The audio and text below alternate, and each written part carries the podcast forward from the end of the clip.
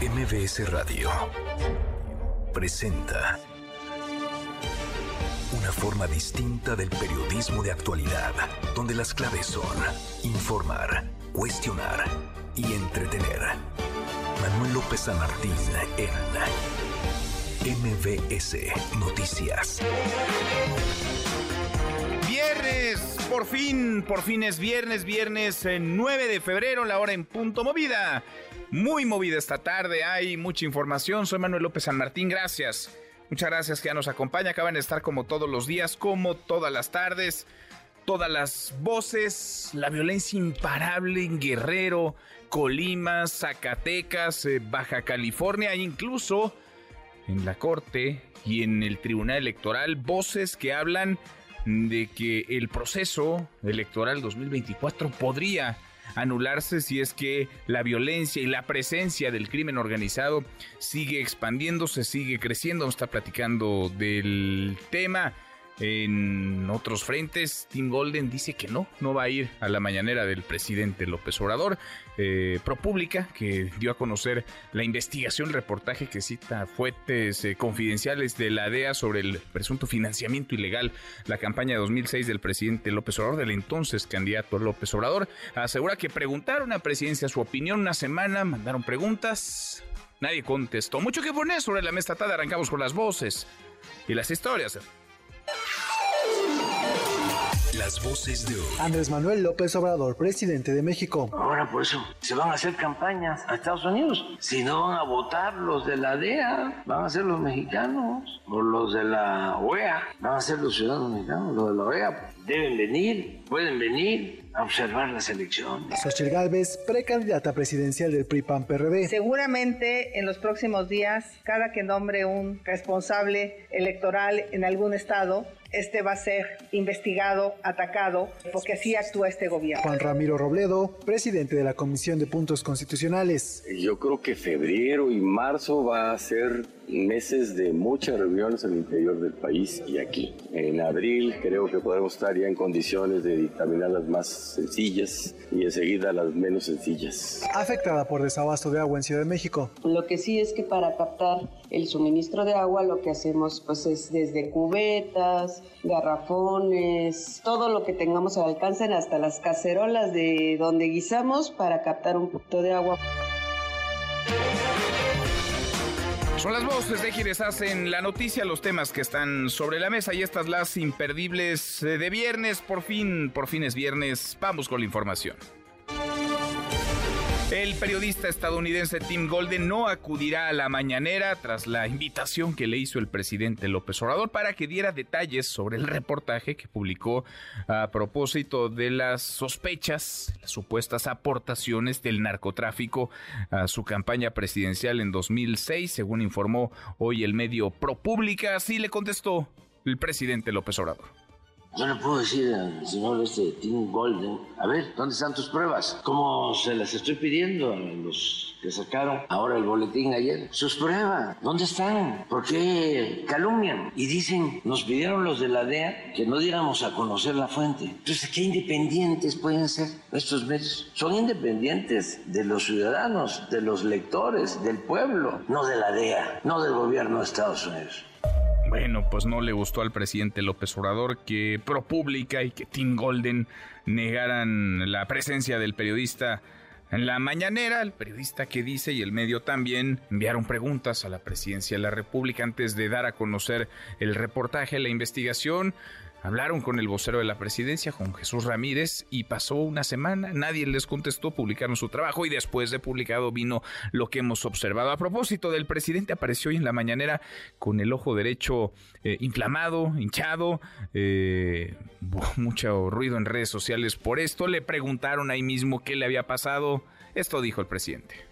Un tutupiche, un tutupiche. Ahí ya investiguen. Es una infección, bastante bien, bastante bien. Esta es una infección que, pues yo creo que la agarré en la última gira por polvo, un aire. Sí, se le llama en mi tierra tutupiche. No es nada, nada este, preocupante, de acuerdo al médico.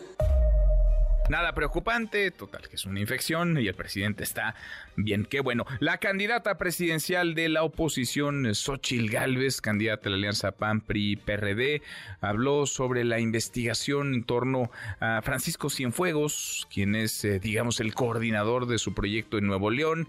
Eh, va como suplente de Manlio Fabio Beltrones en la fórmula al eh, Senado. Dice Xochil Gálvez que es bueno que se dé a conocer información y que él esté abierto a ser investigado para que la Fiscalía General de la República deslinde responsabilidades. Hay señalamientos, acusaciones delicadas en su contra por presunto lavado de dinero.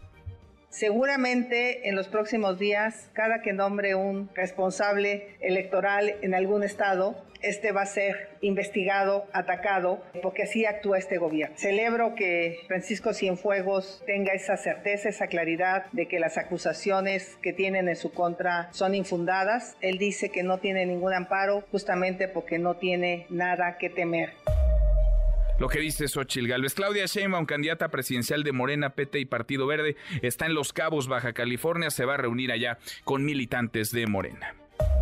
Y otra vez la violencia que no para en el país no da tregua. El secretario del ayuntamiento de Villa de Álvarez, Alfredo Chávez González, fue asesinado esta mañana. Hacía ejercicio en un parque en la colonia Real de Cana, esto en Colima y fue identificado el asesino de la líder buscadora en Tecate, Baja California, Angelita Meraz León. La mataron ayer, así lo informó el presidente López Obrador. Ella tenía una protección de las autoridades locales. Ya había ella manifestado tener amenazas, haber recibido amenazas. Incluso había hecho una solicitud acá al gobierno federal. Se le contestó que sí, no respondió. Luego las autoridades locales se hicieron cargo. Tenemos todo. Y ya se tiene identificado al presunto responsable. Y es un asunto, pues, que tenemos que ver con, con calma, no adelantar nada, pero todo indica que no hay relación con lo que ella hacía. Eso dice el presidente López Obrador. Vamos a ver, a esperar la investigación que lleven ante la justicia quien asesinó a esta líder buscadora en Tecate, Baja California, Angelita Meraz León. En Guerrero fueron detenidas 14 personas por su presunta relación en las agresiones contra transportistas de Chilpancingo y el transporte apenas poco a poco comienza a restablecerse, aunque hay miedo por parte de los choferes y es que ha habido varios asesinatos a lo largo de la semana. Es la voz del secretario general del estado de Guerrero, Ludwig Marcial Reynoso.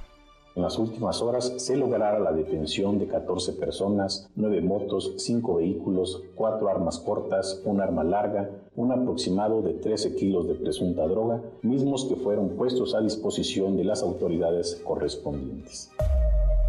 Bueno, pues es lo que dice el gobierno del estado de Guerrero, el gobierno que luce ausente, el gobierno que está rebasado y la delincuencia que hace lo que quiere y como quiere. Entre junio de 2023 e inicios de este mes de febrero se han registrado 50 casos de violencia electoral, entre estos 33 asesinatos de aspirantes, encuestadores, colaboradores de partidos, funcionarios públicos y familiares. Estoy de acuerdo con el reporte preliminar Violencia Electoral Proceso 2023-2024 elaborado por el think tank Laboratorio Electoral. 50 casos de violencia electoral y apenas van a empezar las campañas. Apenas ayer, a propósito, el magistrado del Tribunal Electoral Felipe de la Mata advirtió que se puede anular la elección por violencia y eventos relacionados con el crimen organizado. La pregunta de si se puede anular una elección por, eh, digamos, eventos relacionados con el crimen organizado, la respuesta es sin duda. El marco normativo, particularmente la ley adjetiva correspondiente, establece supuestos en los cuales se puede anular una elección, ya sea por violación a los principios generales de la elección o por violencia generalizada. Pero yo quiero hacer notar que si llegamos al momento en el cual tenemos una elección con estos elementos, hemos fracasado como organización electoral.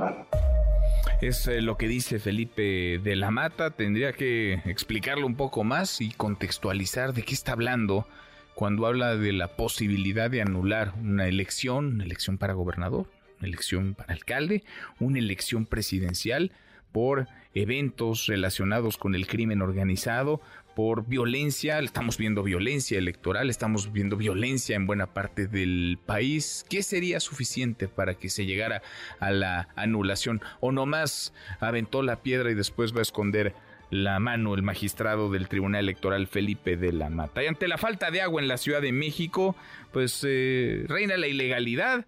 Al menos ocho pipas usadas para el huachicoleo de agua potable en la zona sur de la capital fueron aseguradas por autoridades desde marzo de 2023 a enero de 2024. Ocho de decenas o cientos que hay, usted las ha visto seguramente en las calles. Y además los precios andan por las nubes. Es necesario que las autoridades asuman su responsabilidad. Es un negocio oscuro, ilícito, corrupto, el que se esté vendiendo, traficando con agua, en colonias populares sobre todo.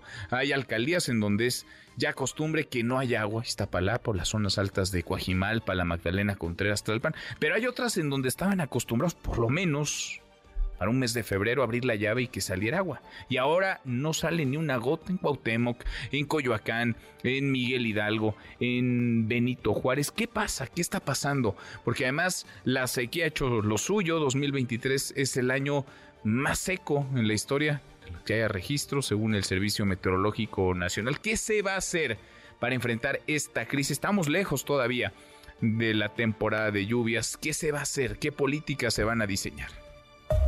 A propósito de aguas, Ochil Gálvez, candidata del PAN PRI a la presidencia, hizo un llamado a que el presidente López Obrador emita una declaratoria de desastre natural en la región norte del país y en el Valle de México debido a las condiciones climáticas y la falta de agua ocasionada por los bajos niveles en el sistema Cutzamala el gobierno sí podría asignar los recursos, declarar la emergencia, eso es lo que tiene que ser ya. Y Hacienda, como dijo el presidente, o sea, es que este debate lo dimos en la Cámara de Diputados, cuando decíamos no desaparezcan al Fonden, tomaron el dinero del Fonden, se lo llevaron seguramente a dos bocas o al tren Maya, y ahora Hacienda tiene que sacar un presupuesto extraordinario para poder ah, resolver la emergencia.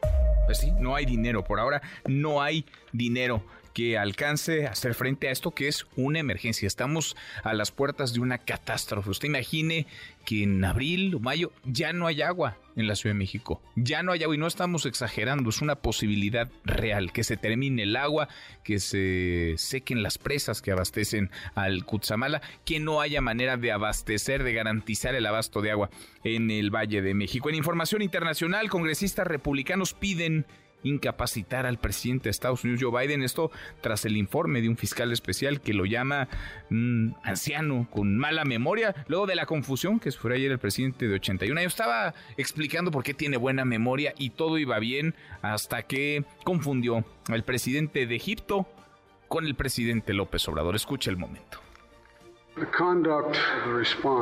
La conducción de la respuesta en Gaza, en la franja de Gaza, ha sido exagerado. Pienso que, como saben, al principio, el presidente de México, Al-Sisi, no quería abrir la puerta para permitir que entrara la ayuda humanitaria. Hablé con él, lo convencí de abrir la puerta. Hablé con Bibi para que abriera del lado de Israel. Bueno, pues se le cruzaron los cables al presidente Biden no es la primera vez. Nada, nada suma su aspiración electoral y nada le ayuda a reelegirse de cara a la próxima elección noviembre para la presidencia de los Estados Unidos. Si es viernes, viernes de impresentables, Eric Alcántara. Eric, ¿cómo estás? Muy buenas tardes. ¿Qué tal? Buenas tardes. Pues muy bien, esta semana traemos eh, en honor a lo que están haciendo los eh, atletas mexicanos en Doha, que lo están haciendo muy, bien. Sobre todo el clavadista. Natación, clavados. Todos, todos ellos. Traemos un antimedallero para los impresentables. Ah, muy bien. Traemos campeón de destape chelero, que ya creo que ya, ah, ya sé quién, ¿Quién podría ser. Sí, sí, sí. Traemos una medalla del cinismo. Y traemos una mención especial justo para Osmar Olvera. Ah, qué bien. Vamos a hablar de, eso, de esos temas. Ahora nos escuchamos. Gracias. Eh, muchas gracias, Eric. Eric Alcántara. Querido Carlos, Carlos Aguilar, ¿qué traes hoy en Deportes? Ya viene el Super Bowl. Carlos, muy buenas tardes. Hola, hola, hola. Manuel, un abrazo gigante para ti y para los radioescuchas. Evidentemente, un abrazo. Vámonos con la información deportiva que tendremos más adelante. Bueno, pues después de la partida de Diego Mejía, el eh, técnico mexicano que deja el conjunto de Bravos eh, ante los malos resultados que se habían generado justamente en la Liga MX. Bueno, llega un ítalo brasileño, Mauricio Barbieri será el encargado. Eh, si algo había hecho el conjunto de Juárez es apoyar justamente al talento mexicano, penosamente ahora llega un técnico brasileño. Vamos a ver qué tanto le reditúa justamente al conjunto de Bravos de Juárez. Atención, Raúl Jiménez está lesionado. Parece esta lesión recurrente, otra vez la que aparece. Estaría ausente un mes, estará fuera justamente en los campos de la Premier League con el Fulham. Y evidentemente hablaremos de todo lo que está pasando alrededor del eh, Super Bowl 58. Arranca el próximo domingo, pero hay una fascinación en torno al medio tiempo, en torno a Las Vegas. Todo esto estaremos platicando. Así que te mando un gran abrazo. Estaremos, sí, por supuesto, más adelante. Abrazo. Abrazo grande, querido Carlos. Hasta aquí el resumen con lo más importante del día. A propósito de deportes, vamos poniéndonos el chip del Super Bowl este domingo. Eh, sabremos quién se lo lleva. Es el eh, Super Bowl 63 si se enfrentan los 49 de San Francisco y los jefes de Kansas City. ¿Tiene equipo? ¿Usted a quién le va? ¿Lo va a ver? Opine arroba MBC Noticias, nuestro WhatsApp abierto ya 5524 99125. Viene el teléfono en cabina 5166 1025. Ahora volvemos al tema, la fiebre del Super Bowl, a las ganancias, no solamente de lo que en publicidad, patrocinios, transmisión televisiva, sino también en apuestas se generan antes antes la violencia, la violencia en el país que tiene muchos frentes y esto que ha sido un tema de conversación a lo largo de toda la semana. El presidente ha intentado sortearlo, explicarlo, pedir disculpas. Se ha hablado incluso, lo dijo Ken Salazar, el embajador de Estados Unidos en nuestro país, que es un caso cerrado. La investigación de la DEA, que algunos periodistas, reportajes en investigaciones citan fuentes anónimas la investigación sobre un presunto financiamiento ilícito, ilegal del entonces candidato López Obrador en la campaña de 2006. Rocío Méndez, parte de la mañanera. Rocío, ¿cómo te va? Muy buenas tardes. Buenas tardes, Manuel. Fue amplia la explicación y el posicionamiento, en principio, del presidente Andrés Manuel López Obrador sobre la respuesta que dio el editor en jefe de ProPública, Stephen Edelberg, sobre el reportaje de Tim Golden al respecto de lo que ha planteado. Vamos a escuchar. Se da toda esta campaña en temporada electoral. La campaña más sucia fue la del 2006, lo del peligro para México. Es entendible, pues a nadie le guste que lo expulsen del paraíso, pero han ido aceptando. Pero otros no. Los de la DEA y la prensa al servicio del gobierno de Estados Unidos. Ellos mismos dicen que les pidió la DEA no dar a conocer sus fuentes y no quieren decir las fuentes. Yo le puedo decir al señor este Tim Golden, a ver, ¿dónde están tus pruebas? ¿Por qué calumnian? Pero luego de que aparece esto, viene el mensaje, hashtag, presidente narco, narco presidente, 170 millones de vistas más de la mitad se dieron en Argentina, hasta en Holanda. ¿Y dónde están las tendencias y qué votos están usando para eso? Ya metieron a Claudia también. Es una conspiración, es un acto de subversión, pero no pasa nada.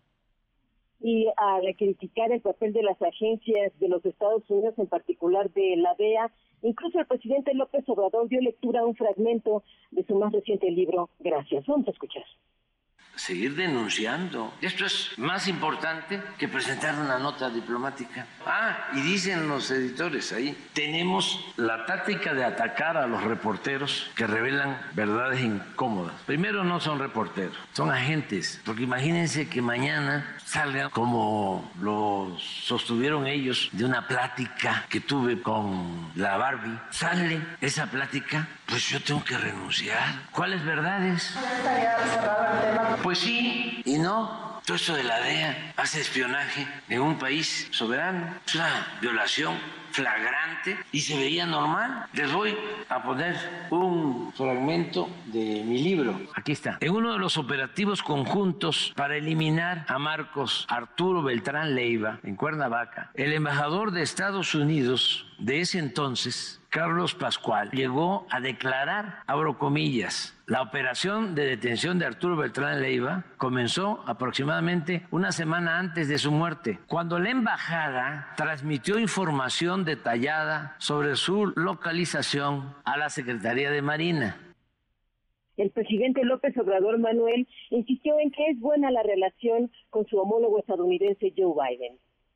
Las agencias estas, todo el gobierno de Estados Unidos tiene que poner orden para que se respete a las instituciones de otros países independientes, que no haya ese intervencionismo descarado, pero también no solo es culpa de ellos, esto pues se da porque lo permitieron en el tiempo de Calderón. Ahora por eso se van a hacer campaña a Estados Unidos. Si no van a votar los de la DEA o los de la OEA, van a ser los mexicanos. Pueden venir a observar las elecciones, pero no van a votar.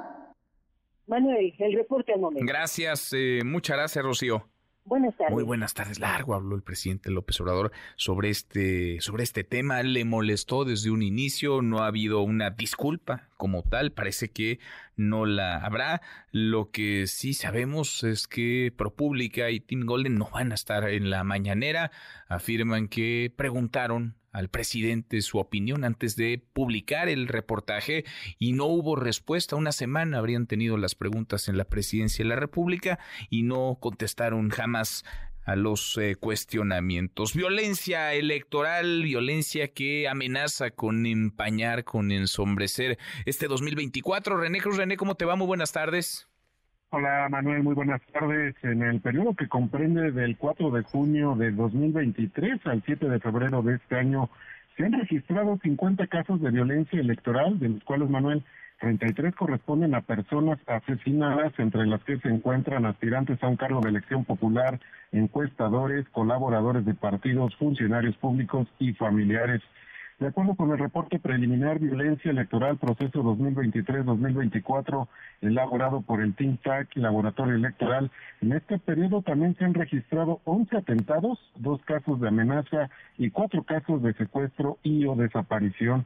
Arturo Espinosa, director del laboratorio, estimó Manuel que el proceso electoral de este año pues va a ser el más violento de la historia. Escuchemos.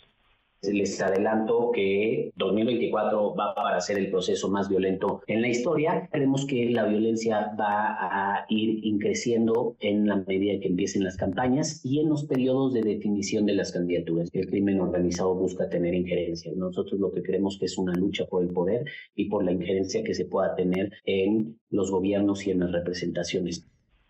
Al hacer un comparativo, Arturo Espinosa detalló que al término de las campañas del proceso electoral del 2018 se registraron 65 asesinatos, mientras que en el del 2021 se contabilizaron 32 víctimas y en lo que va del actual proceso suman 26 homicidios.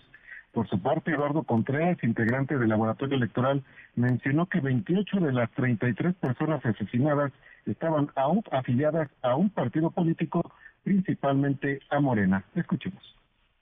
28 de las 33 víctimas mortales que se han presentado hasta el momento tenían alguna afiliación partidista, 11 pertenecían al partido de Morena, 4 al PRI, 4 al PAN, 4 más al PRD, 3 eh, al Movimiento Ciudadano y 2 al Partido Verde Ecologista de México. Pero si lo acotamos aún más, de las 28 personas que fueron víctimas mortales, 16 se identificaban como aspirantes o como precandidaturas a algún cargo de elección popular para las elecciones de este año. 5 personas pertenecían al, al Partido de Morena, 4 al PAN, 3 al Movimiento Ciudadano, dos más al PRD, uno al PRI y uno al Partido Verde Ecologista de. El 81.2% de asesinatos de aspirantes a un cargo de elección popular se cometieron en entidades gobernadas por Modena, siendo Guerrero el que concentra la mayor incidencia al contabilizar ocho víctimas, seguido por Veracruz y Michoacán con cinco casos por cada estado. Según este reporte, Manuel, eh, a la fecha no hay registro de aspirantes de precandidaturas y o candidaturas independientes que hayan sido privados de la vida. Manuel, el reporte que tengo. Gracias, eh, muchas gracias, René. Muy buenas tardes. Muy buenas tardes. MBS Noticias, la opinión de Ezra Shabot.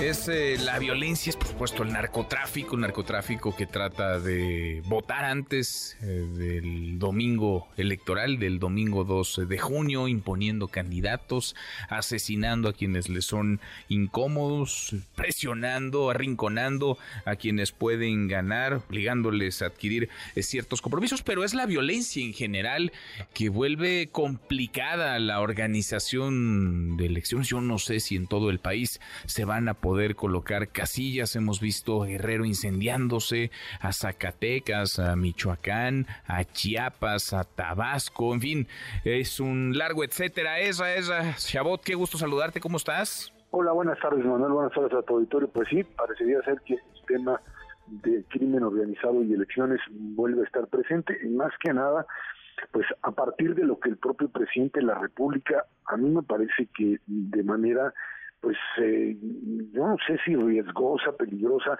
le sigue dando vueltas y a la confrontación con la DEA, con Tim Golden, con el público, con todo esto que de alguna, de una u otra manera lo que eh, eh, viene a, decir es que pues hay una red, digamos, de lo que podríamos llamar un aparato de, de, de crimen organizado dispuesto a meterse a las campañas electorales. Ya lo vimos en otras ocasiones, lo vimos en el 2021 fundamentalmente en el lado de Sonora, pero eh, yo creo que en ese sentido, eh, pues sí, están los ajustes de cuentas, me queda claro que eh, esto tiene que ver con esta idea de la DEA de estar infiltrando este tipo de informaciones, tiene que ver con estos ajustes de cuentas y temas sin fuegos en su momento, eh, y, la respuesta del presidente de la República termina por elevar esto, porque acusa no solo la DEA, sino al gobierno norteamericano de estar difundiendo este tipo de lo que llama calumnias. Ahora, el problema radica en que más allá de pues esto que puede ser humo, un montón de humo que pues este, trata de cubrir una realidad, lo que el, magistrado del tribunal Felipe de la Mata, el tribunal electoral plantea es que eh, pues en una de esas hay zonas de la del país en donde difícilmente les va a ser muy difícil llevar a cabo elecciones porque el espacio que el crimen organizado controla se ha ido ampliando y por lo pronto, por lo pronto en el área de presidencias municipales y diputaciones locales y algunas incluso federales se empieza a ver la mano de esto. se ve muy complicado. vamos a escuchar lo que dijo el magistrado Felipe de la Mata a propósito de lo que mencionas eso. La pregunta de si se puede anular una elección por, eh, digamos, eventos relacionados con el crimen organizado, la respuesta es sin duda. El marco normativo, particularmente la ley adjetiva correspondiente, establece supuestos en los cuales se puede anular una elección, ya sea por violación a los principios generales de la elección o por violencia generalizada. Pero yo quiero hacer notar que si llegamos al momento en el cual tenemos una elección con estos elementos, hemos fracasado como organización electoral. Pues sí, pues sí, habríamos fracasado eh, como país, como sociedad y el Tribunal Electoral como autoridad y el INE ni se diga, pero es contundente, se puede anular una elección por eventos relacionados con el crimen organizado, no hay duda, dice el magistrado del Tribunal Electoral Felipe de la Mata. Es que el problema radica en que estás ante algo que pues parece incontrolable, o sea, tú dirías, bueno, en términos de una estrategia de seguridad, eh, habría que ver si lo que se ha hecho es correcto o no. Dice que esta estrategia no ha funcionado, pero el elemento grave aquí es que pues se ha rebasado todas y cada una de las de los diques de contención del Estado mexicano frente al crimen organizado y por eso es que pues sí si el INE y el tribunal no lo pueden controlar pues habría que extrapolar esa, esa afirmación, esa autocrítica hacia el propio gobierno de la República, porque nos estamos metiendo en un terreno en donde cada vez es más difícil identificar quién es quién. Eh, eh, eh, este juego que en algún momento lo vimos en, en Tamaulipas, por ejemplo, en donde hay, por supuesto, ahí ya incluso gobernadores que fueron, pues, incluso, pues, declarados culpables de narcotráfico, y esto que era en una zona determinada se te ha ido extendiendo. Lo que tienes o lo que vamos a tener es una elección de narco, o sea, una elección de guerra de narco, de ver quién pone quién en esas zonas. No queremos decir que el país esté controlado, que esto, eh, no entiendo que, que, aparece el hashtag, que narcopresidente, narcogobierno, que es parte de la campaña electoral, eso me parece lógico, pero mm, el, hecho real es que mientras más caminas por la República, el caso Zacatecas, el caso Guerrero, el caso Tamaulipas, y vas viendo los brotes por donde distintos cárteles se disputan el mercado y el poder sin control alguno, sin regulación alguna por parte del gobierno federal, entonces sí estamos metidos en un problema a la hora de la elección, porque esto es lo que finalmente pues va a determinar quién estará al frente del país por los próximos Y nos podríamos detener esa, digamos, estado por estado, caso por caso. A ver, está Chiapas, en donde ha habido miles de personas desplazadas que han debido dejar sus hogares ante eh, los enfrentamientos entre grupos criminales. Tabasco, que estaba incendiándose hace apenas eh, una semana, lo de Zacatecas, que apuntan esta semana, matan empresarios, hermanos de alcaldes, cuñados de alguien tan relevante en términos políticos como Ricardo Monreal, es el coordinador de los senadores de Morena, su hermano es el gobernador del estado y le asesinan a un eh, cuñado. Podemos detenernos en Guerrero, por ejemplo, en donde en Tasco hace unos días Nadie salía a la calle, había miedo, no había transporte público. En Chilpancingo esta semana matado a choferes del transporte público, lo mismo, las escuelas cerradas. En Acapulco hay una ausencia total de autoridades. Yo no me imagino cómo van a hacer para instalar casillas en Iguala, por ejemplo, en donde se canceló la eh, ceremonia, la festividad por el Día de la Bandera, o en Chilpancingo, o en Tasco, o en Tecpan de Galeana, o en Acapulco mismo, Esra. Lo que sucede es que mm, cuando tú describes toda esta escenario y toda esta franja, lo que el, gran desafío para la elección es primero, primero detectar que aquellos candidatos que estén inscritos, y esto es bastante complicado, no estén vinculados directamente con el crimen organizado. Esa tendrá que ser una revisión inicial. Ese es, digamos, un primer paso, porque, eh, y está difícil, porque estás hablando de una cantidad brutal de, eh, espacios o de, o de zonas de, disputa, de control de político y de candidaturas y de eh, puestos de elección popular, que difícilmente puedes tener la totalidad, o sea, poder manejar y decir aquí está esto todo limpio.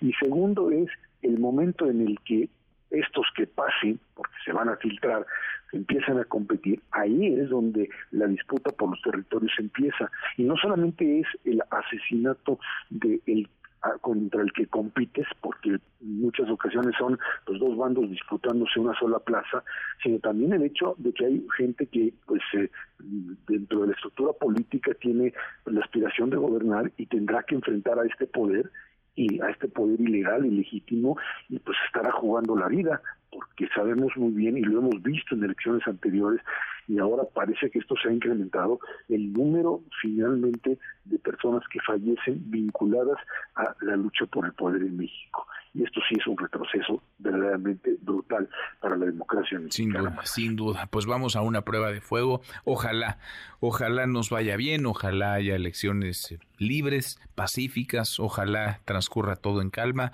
aunque la realidad hasta este momento, hasta este inicio de febrero, hasta este 9 de febrero va dictando una cosa diferente. Abrazo grande, gracias Ezra. Gracias, buen fin de semana. Muy buen fin de semana también para ti. Cruzamos la media ya hora con 32 pausa, volvemos, volvemos, hay más. Siga a Manuel López San Martín en redes sociales. Twitter, Facebook y TikTok. M. López San Martín. Continúa con la información con Manuel López San Martín en MBS Noticias. En MBS, noticias que ponen de buenas.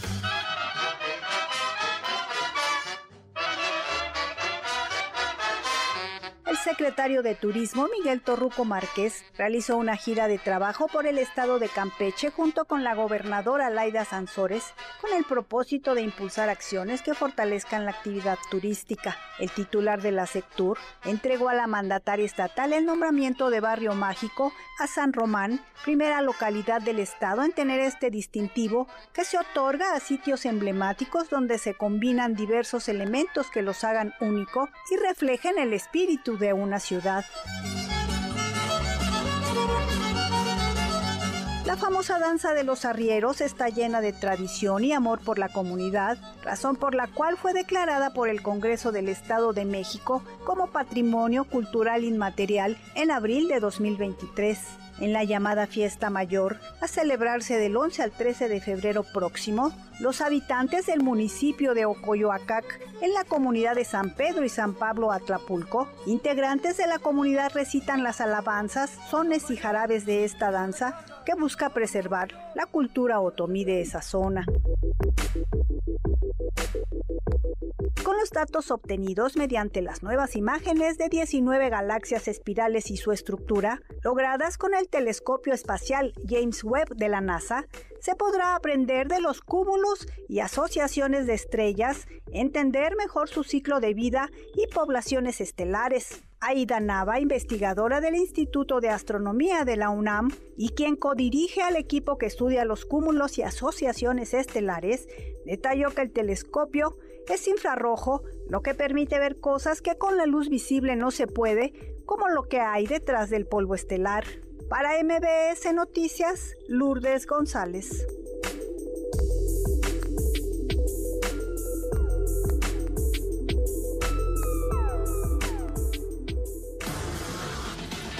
MBS Noticias con Manuel López San Martín. Continuamos. Seguimos, cruzamos la media hora con 35. Es innegable, estamos en una crisis profunda. La crisis por falta de agua quizás sea pues eh, la más urgente de atajar, de atender, porque está creciendo frente a la mirada de los gobiernos. No parecen estar haciendo eh, demasiado, más bien patean el bote hacia adelante y la Ciudad de México, el Valle de México, se va a quedar sin agua. La situación es crítica, se agrava cada vez más. Estamos enfrentando una crisis por el suministro de agua sin precedentes porque no se ha invertido lo suficiente, porque la infraestructura es antigua, obsoleta, ineficiente y porque la naturaleza y la sequía también ha hecho lo suyo. 2023 ha sido el año más seco en todos los registros, según el Servicio Meteorológico Nacional. Y como pueden, como podemos, los capitalinos nos las vamos ingeniando. Manuel Hernández Tocayo, ¿cómo estás? Muy buenas tardes. Tocayo, muy buena tarde para ti, para todo el auditorio. Miles de ciudadanos están padeciendo la falta de agua en la Ciudad de México. Es por ello que en cuanto detectan que llega el suministro, sacan hasta las cazuelas para poder recolectar lo más que se pueda y con ello cubrir sus necesidades básicas. Algunos otros han comenzado a ser más conscientes y reutilizar el agua potable para que no se les acabe, ya que han buscado a las autoridades para que les lleven pipas, pero en la mayoría de los casos no han tenido éxito debido a que las solicitudes son muchas y las pipas no se dan abasto. Escuchemos.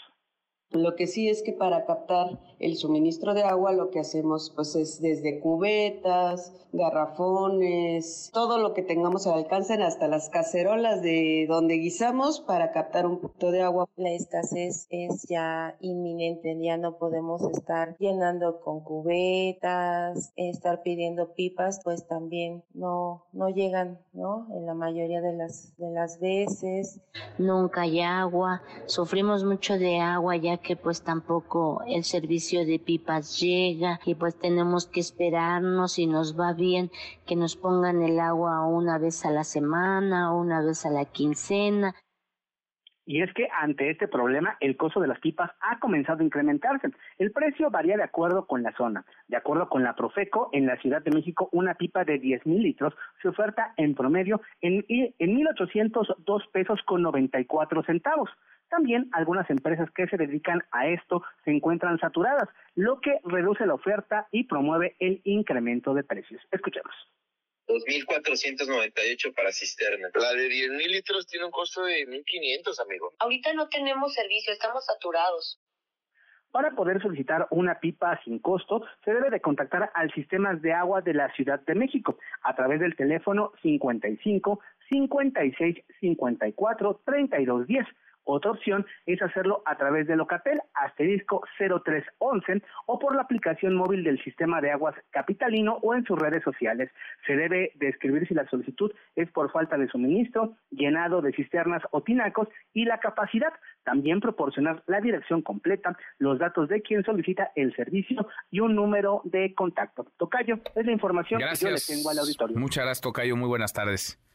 Excelente. Es Manuel Hernández, si es que sí estamos en la antesala de una emergencia, quizá, insisto, el último aviso de lo que puede ser una catástrofe anunciada hace mucho por una mala planeación en el crecimiento de la ciudad y la sobreexplotación en los eh, acuíferos a propósito de la falta de agua, de la crisis por falta de agua.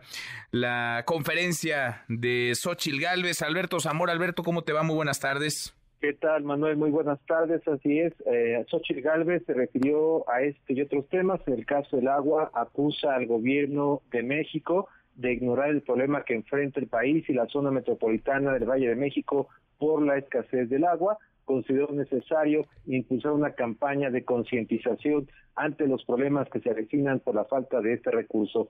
Afirmó que el gobierno del presidente Andrés Manuel López Obrador debe declarar la emergencia y que la Secretaría de Hacienda asigne los recursos que se necesitan para atender este problema de manera urgente. Escuchemos el gobierno sí podría asignar los recursos, declarar la emergencia, eso es lo que tiene que ser ya. Y Hacienda, como dijo el presidente, o sea, es que este debate lo dimos en la Cámara de Diputados, cuando decíamos no desaparezcan al Fonden, tomaron el dinero del Fonden, se lo llevaron seguramente a dos bocas o al tren Maya, y ahora Hacienda tiene que sacar un presupuesto extraordinario para poder ah, resolver la emergencia.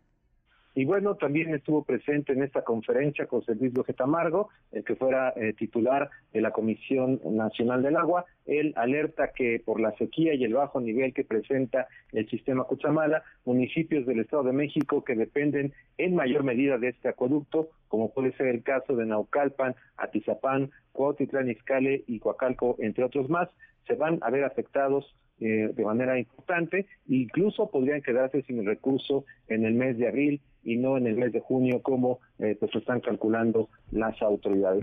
Y otro de los temas que habló también la, la, la, candidata presidencial fue el tema de Francisco Cienfuegos ante esta investigación que desarrolla la Fiscalía Especializada en materia de delincuencia organizada. Xochitl Gálvez afirma que hasta ahora no hay ninguna evidencia eh, de una posible investigación dijo que el también empresario no ha sido declarado culpable y no hay una orden de aprehensión en su contra. Escuchemos pero en este momento no tengo una evidencia. Si hay mayor evidencia, si hay pruebas contundentes, pues yo tendría que valorarlas, pero por el momento solo es una posible investigación de la UIF. A ver, yo tengo una. A mí me denunció un diputado por las empresas. Hasta el día de hoy yo me presenté en la fiscalía a ofrecer toda la información necesaria. Me presenté en la fiscalía para decir aquí están mis cuentas, aquí están los contratos, aquí está la empresa, pero no por eso ya soy una culpable.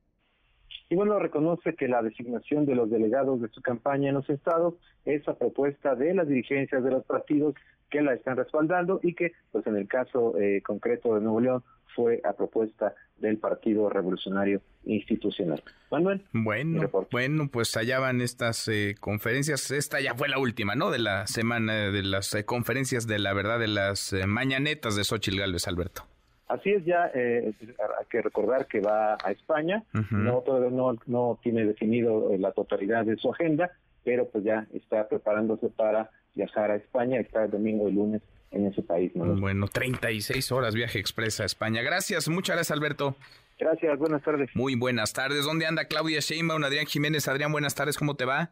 ¿Qué tal? Buenas tardes, Manuel Auditorio. Pues este viernes la candidata presidencial de Morena, del Partido del Trabajo y el Partido Verde Ecologista de México, Claudia Sheinbaum, está eh, de gira en Baja California Sur. Ahí en esta entidad eh, fue recibida en el aeropuerto por un grupo de jóvenes, donde pues para hacer costumbre ya se toman las clásicas selfies, hubo porras, hubo una gran bienvenida y en esta entidad sostuvo una reunión privada con el equipo que la apoya en Baja California Sur. Hay que recordar que pues estos encuentros son para revisar principalmente el trabajo organizativo de Morena en esta entidad, son de carácter privado por esto de las intercampañas. Además, pues estarán este fin de semana visitando Baja California, Sonora, Sinaloa y ya la próxima semana estará aquí en la Ciudad de México, va a tener unos días pues no de descanso, sí de um, suspender esta gira que lleva a cabo por el país con estas reuniones privadas para seguir trabajando en el proyecto que de Nación que estará presentando el próximo 1 de marzo en el Zócalo de la Ciudad de México durante el inicio de su campaña en redes sociales. Bueno, pues eh, ha tenido poca actividad también. Ha publicado en esta gira por Baja California Sur una fotografía donde se le muestra con el gobernador de esta entidad, Víctor Castro, y con Milena Quiroga, alcaldesa de La Paz. Manuel, parte de las actividades que tiene eh, Claudia Sheinbaum en Baja California Sur también se prevé que tenga un encuentro con medios de esta localidad. Pues ahí andan movidas Xochitl Gálvez y Claudia Sheinbaum. Gracias, Adrián, muchas gracias. Buenas tardes. Muy buenas tardes. Se llamó la atención a varios, les llamó la atención una fotografía, una imagen en la que aparecen el presidente nacional del PRI, Alejandro Moreno Cárdenas, y el ex senador o senador eh, suplente de Ricardo Monreal, Alejandro Rojas Díaz Durán, quien era de Morena hasta hace poco, renunció a finales de enero, el 28 de enero renunció a Morena. Nueve días han pasado, nueve días después se encontró con Alito. Le agradezco estos minutos al eh, senador Alejandro Rojas Díaz Durán. Eh, Alejandro, ¿cómo estás? Qué gusto, qué gusto saludarte. Te encontraste, te reuniste con Alejandro Moreno Cárdenas, el presidente nacional del PRI, que por cierto escribió en Twitter, dialogando con un referente de la izquierda democrática y progresista del país, el senador Rojas Díaz Durán, sobre los grandes problemas de México. Senador, ¿No está Alejandro Rojas? A ver, a ver, ahora lo recuperamos. Voy a poner un corte y regreso a platicar con el cuarto para la hora y más. Redes sociales para que siga en contacto: Twitter, Facebook y TikTok. M. López San Martín. Continúa con la información con Manuel López San Martín en MBS Noticias. Ya estamos de regreso. MBS Noticias con Manuel López San Martín. Continuamos. Seguimos 10 para la hora. Le decía esta imagen que llamó la atención. El eh, senador suplente Alejandro Rojas Díaz Durán, eh, sentado a la mesa, reunido con el presidente nacional del PRI, Alejandro Moreno Cárdenas, a unos días, nueve días de que renunciara a Morena y además con un tuit de Alito, dándole la bienvenida, dialogando con un referente de la izquierda democrática y progresista del país, el senador Rojas Díaz Durán, sobre los grandes problemas de México. Eh, bienvenido, Alejandro, ¿cómo estás, senador? Muy buenas tardes. Alejandro, Alejandro, ¿me escuchas? A ver, a ver, Alejandro, nosotros te, estamos eh, te, tenemos en la línea, no sé si me oigas, no me oyes. Alejandro Rojas Díaz Durán, senador Alejandro, ¿no? Pues no está, a ver, a ver si, a ver si me ayudan a que atienda, porque lo tenemos en la línea, pero no, no responde. Los numeritos del día.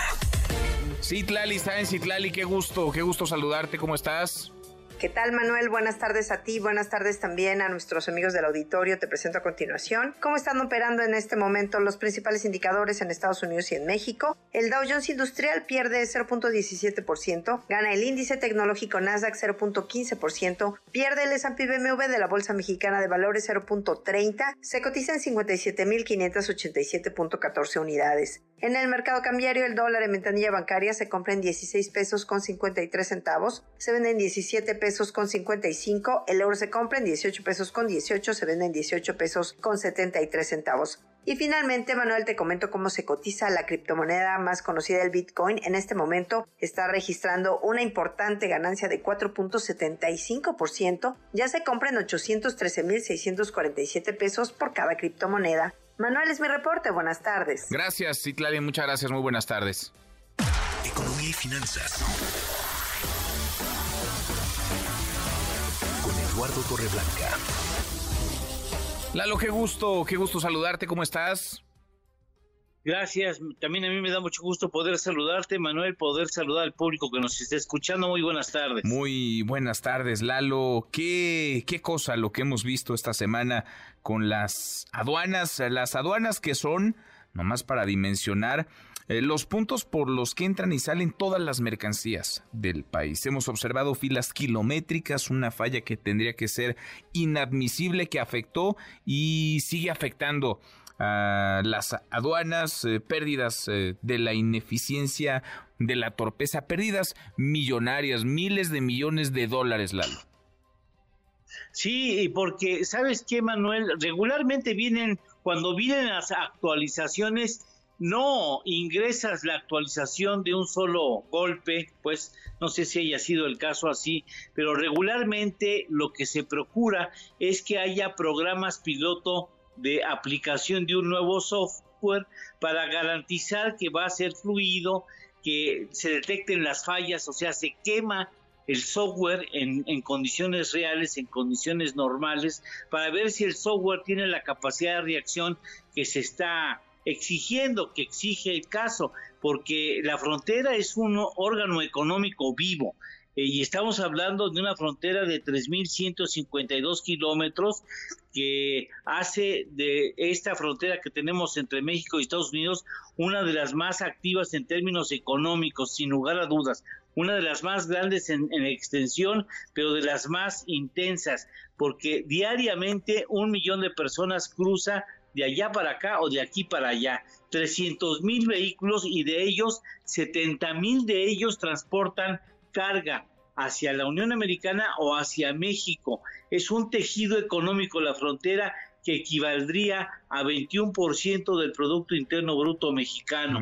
Son 10 estados que conforman esa zona económica que tienen una derrama mutua, es decir, los servicios que demanda específicamente ese traslado de mercancía, no la mercancía que llevan en el interior los tractocamiones, sino lo que deriva de, de la intención de cruzar o el cruzamiento de frontera implica 3.500 millones de dólares, una derrama así. Y en Texas específicamente, por ahí pasa el 68% de los pases fronterizos llevando mercancía mexicana o bien trayendo mercancía estadounidense. Se estima que la pérdida por hora podría ser en algunos casos de mil dólares, es decir, 17 mil pesos mexicanos, que si tú el asunto se lleva al extremo de que esté esperando 24 horas para ingresar, como ya sucedió el año pasado, estaríamos hablando de pérdidas diarias de 408 mil pesos mexicanos.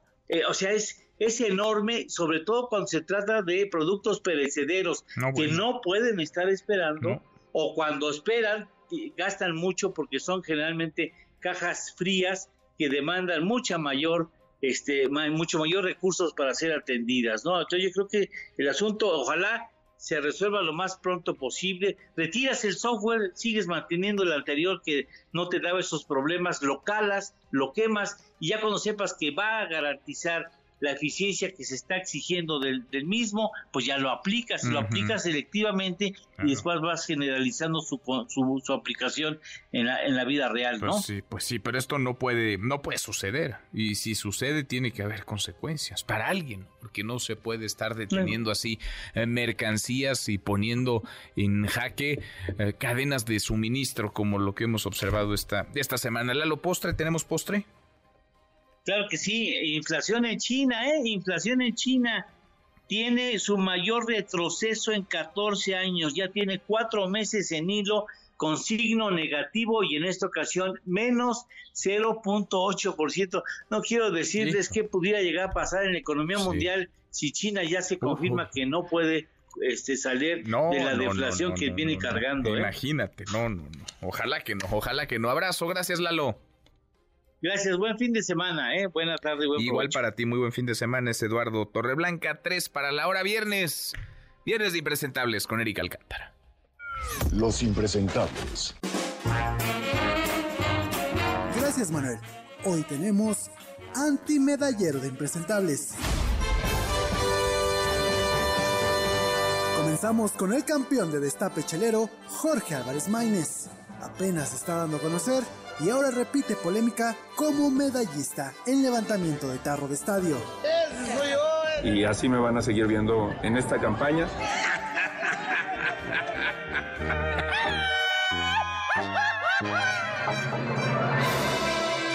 En el sitio número 2, Medalla al cinismo para Norma Utilia Hernández, la alcaldesa de Chilpancingo que desayuna con criminales y dice que no tiene problema con ellos. Yo soy una mujer que hago política, nosotros no tenemos, yo en mi caso yo no tengo ningún problema con la delincuencia organizada, los delincuentes se, se hablan entre ellos. ¿A poco? Si no nos dicen y nos damos cuenta de sus buenas relaciones públicas. Yo en mi caso yo no tengo ningún problema con la delincuencia organizada. Se lleva la primera medalla de oro el mexicano Osmar Olvera. Y el primer sitio no es para un impresentable, sino todo lo contrario. Honor a quien honor merece. Medalla a la elegancia del año para el clavadista Osmar Olvera. Puso en su lugar a Ana Gabriela Guevara y se vale sobarse después de que le dijeron que no se cuelgue de méritos ajenos y que, si no es mucha molestia, pues que pague las becas. Lo que digan me vale más. Yo soy Erika Alcántara, les deseo feliz viernes y recuerde, la cosecha de impresentables nunca se acaba.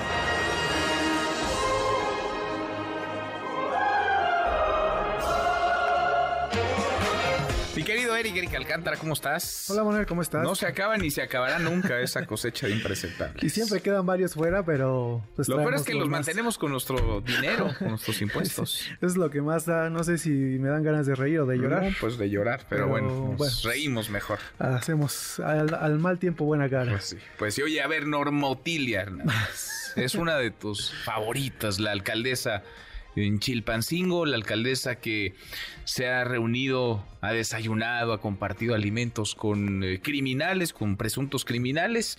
Chilpancingo incendiándose, el transporte público paralizado, las escuelas cerradas y ella, o sea, ella no tiene bronca con nadie y está muy contenta donde está. Muy a gusto. Primero decir que no es mi favorita, yo no. No, tengo tú tienes otros clásicos. Yo tengo otros datos, no, no es mi favorita, pero sí, cada semana da de qué hablar esta alcaldesa y como dices, su municipio está eh, en problemas, está en crisis, sí. la inseguridad diario, te despiertas con una noticia de algún ataque, alguna situación violenta en Chilpancingo y ella tuvo el cinismo, el descaro de decir, pues yo no tengo problema con los delincuentes. La gente pues ya que pues se haga bolas sí, como pero pueda. ella no, ella, ella, ella no. que va a tener problemas y se ve muy cómoda Exacto. en lo, reuniones con ellos. Y lo peor es que dice que pues que no le toca a ella solita la seguridad que tiene que ser con el gobierno estatal, con la sí. federación, lo que sea con tal de lavarse las manos uh -huh. para no atender No, y la tiene situación. que ser así, coordinado. El asunto es qué está haciendo ella para en su tramo, qué está haciendo el gobierno municipal en lo que le corresponde. Parece que muy poco. Falta que solo falta que diga la frase de moda para lavarse las manos temporada de sopa. Ah, sí, Solo sí. falta que diga. Esta semana no la dijo nadie. No, sí? esta semana Esta nada, semana no. no la semana dicho. pasada sí estaba de moda. El- Pero esta semana, pues no. Y Bueno, sigue siendo temporada de sopilotes. falta que diga eso la, la alcaldesa. Es temporada de sopilotes, porque acuérdate que quiere ser. Eh, quiso ser senadora. Quiso ser, no le dieron, no le dieron el lugar. Y entonces quiere reelegirse para Mm. la alcaldía de Chilpancingo. Ojalá. Qué horror. Pues es de pensarse. Es de pensarse si, horror. Si, vuelvo, si vuelven a votar por ella allá en ¿Y para Chilpancingo. qué? ¿Para qué se querrá reelegir? ¿Para quién ni siquiera ni siquiera gobierna, no toma decisiones, está acorralada? En fin, Pero ella no tiene problemas. no tiene ningún No tiene problema. problema. Y Álvarez Maínez, eh, le, di- le dimos la medalla en campeonato de destape chelero. Jorge Álvarez Por- Maínez, el candidato de Movimiento Ciudadano. Qué cosa, ¿eh? Movimiento Ciudadano cada vez se parece más al Partido Verde. Parecen una runfla, un grupito, una pandilla de juniors jugando a hacer política. Dicen que son lo nuevo, pero cada cosa que hacen, No. pues sí se parece a lo del pasado o peor. Ya o peor corrigieron y aumentaron los vicios, las trampas, las mañas de los de antes. Y lo peor para Álvarez Maínez es que es un candidato presidencial y solo se da a conocer por estos eh, Pues sí. momentos. Su destape como candidato fue tomando eh, algunas chelas ahí con, Sí, un tequila nos decía, porque platicamos con él, tequila y cervezas. Todo bien se toma una, pero subirse así, es decir, darse a conocer así. Entendemos que no lo conoce el grueso de los mexicanos. Tiene cuatro meses, poco menos, para darse a conocer, para tratar de eh, levantar a un muerto que es Movimiento Ciudadano en esta elección. Pero, ¿a ese costo? ¿A ese costo? Todo por un like. Pues sí. Todo por los likes, Todo porque por acuérdate que es la estrategia ahí con Samuel García. Y mira que lo asesora su compadre, sí. El Pues, gobernador de no Nuevo me León. ayudes, compadre, como Ujú, dice el clásico. Literal. Y Ana Guevara, eh, hablábamos de ella, hablábamos específicamente de Osmar O- Olvera, el clavadista que lo está haciendo muy bien. en- Campeón mundial. Todos los deportistas lo están haciendo muy bien. Sí. Y Ana Guevara, como siempre, pues eh, a pesar de ella, lo están haciendo muy bien. Dice que no les da el dinero porque hay problemas con la federación y sería como robar, dice Ah. ella, robarse el dinero, como si eso de la transparencia fuera así como... Pero bien que se su- quería colgar la medalla, que no era suya. Pues siempre es bueno. y andaba hacer- ahí felicitando y diciendo que era un trabajo coordinado entre la CONADE y las autoridades del gobierno chino. Le contesta con una elegancia, con una diplomacia, el campeón olímpico, Osmar Olvera, le dice, pues sí, todo bien, nomás me deben mi beca hace un año y Sí, listo. no es mucha molestia. Sí, ese Qué pequeño cosa, detalle nada más. qué cosa. Gracias, Eric. Gracias, Manuel. Eric Alcántara. Ahora con dos pausas volvemos, volvemos, hay más. Siga a Manuel López San Martín en redes sociales. Twitter, Facebook y TikTok. M. López San Martín. Continúa con la información con Manuel López San Martín en MBS Noticias. Ya estamos de regreso. MBS Noticias con Manuel López San Martín. Continuamos.